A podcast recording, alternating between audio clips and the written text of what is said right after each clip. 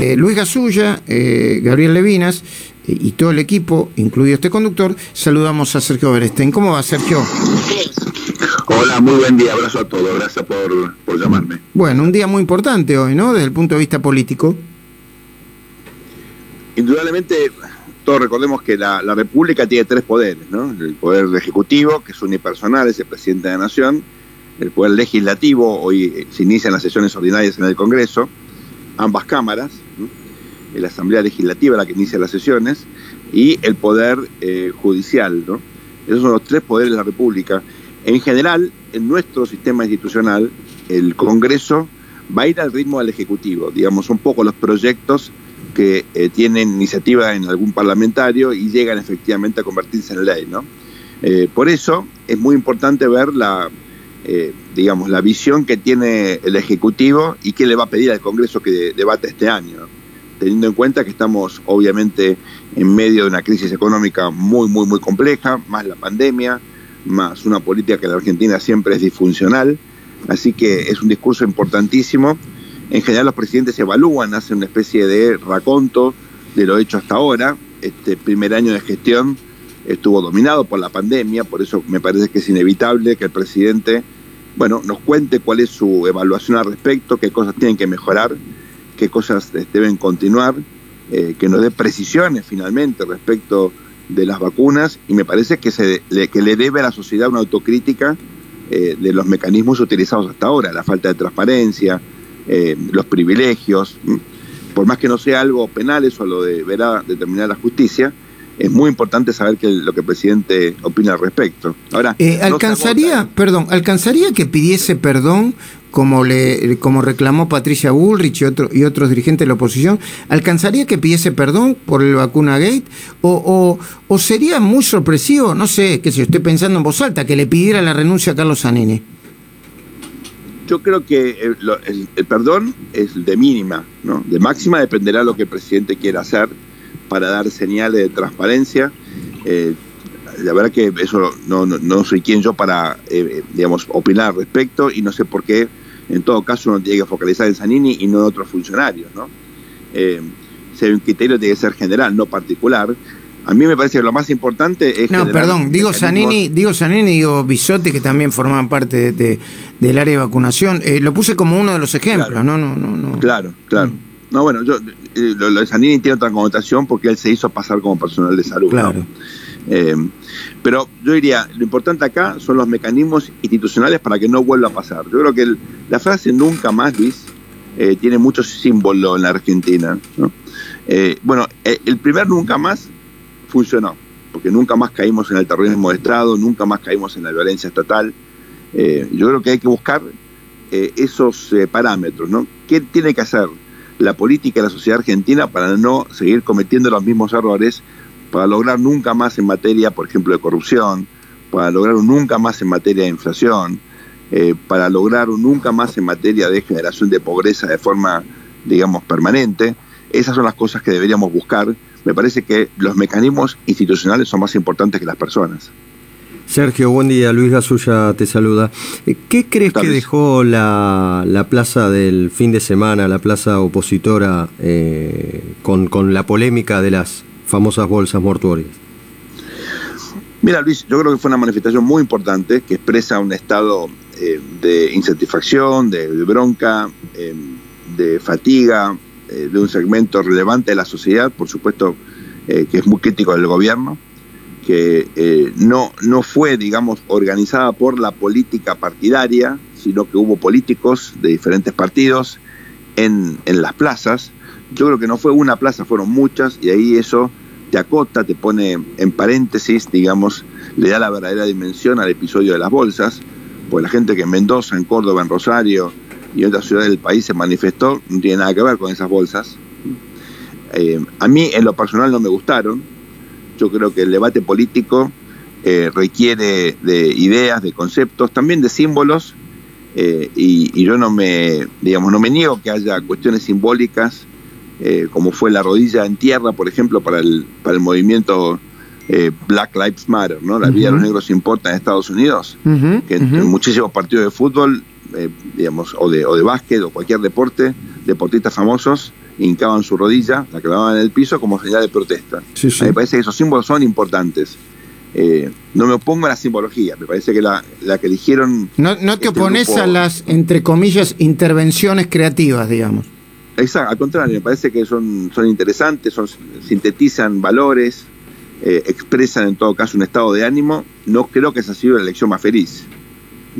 Sobre todo un país que tuvo durante mucho tiempo a la muerte como, eh, digamos, uno de los ejes de la política. En los 70 Gaby, ayúdame con esto, pero hablamos de Perón o muerte, de Patria o muerte.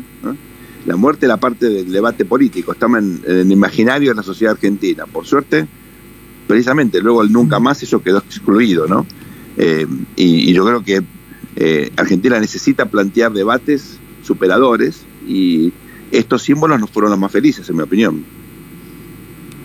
Lo que pasa es que los símbolos estos... Eh que fueron utilizados en su momento, inclusive durante la dictadura al final, tenían un contenido distinto. Estabas denunciando algo real que estaba pasando. Y entonces este, quedó una sensibilidad muy fuerte. Yo recuerdo los siluetazos en, la Plaza de Mayo y un montón de cosas que se hicieron porque realmente estaban matando gente. Entonces utilizar un cadáver, no importa quién sea el cadáver, no interesa si era de Carlotto, como pensaron algunos o de la gente que gracias a que se vacunó Carlotto murieron. Yo creo que es una, especie de exageración estética en un momento donde lo que hay que hacer es bajar el tono y no subirlo. Claro. Y si usas el arte, usalo para otra cosa. Tal cual. Tenías una pregunta, eh, Gaby, para Sergio. Sí. Sí, la pregunta es, eh, en algún momento muchos periodistas, colegas y gente confiaron en que la unión entre el kirchnerismo y la gente de Alberto iban a dar un resultado mejor al que dio. Hmm.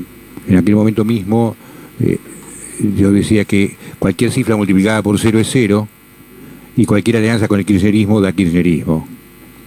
La pregunta de hoy es, ¿cuánto queda de kirchnerismo adentro de este gobierno y cuánto queda de albertismo en este gobierno? ¿Y qué tamaño tiene ese kirchnerismo hoy dentro del gobierno? E influencia. Es una muy buena pregunta. Eh, como siempre, cuando uno tiene una buena pregunta enfrente, contesta otra cosa, ¿no? Y voy a hacer eso, pero te lo cuento, lo, blanqueo. Pues yo creo, eh, Gaby, honestamente, que eh, podemos especular ad infinitum con esto. Y, yo creo que este es un gobierno que va resolviendo las cosas una por una, no tiene un plan estratégico, es el, la política la vamos viendo, ¿no?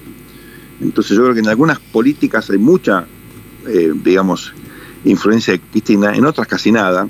Por ejemplo, en el escándalo de las vacunas, Cristina fue marginal, ¿no?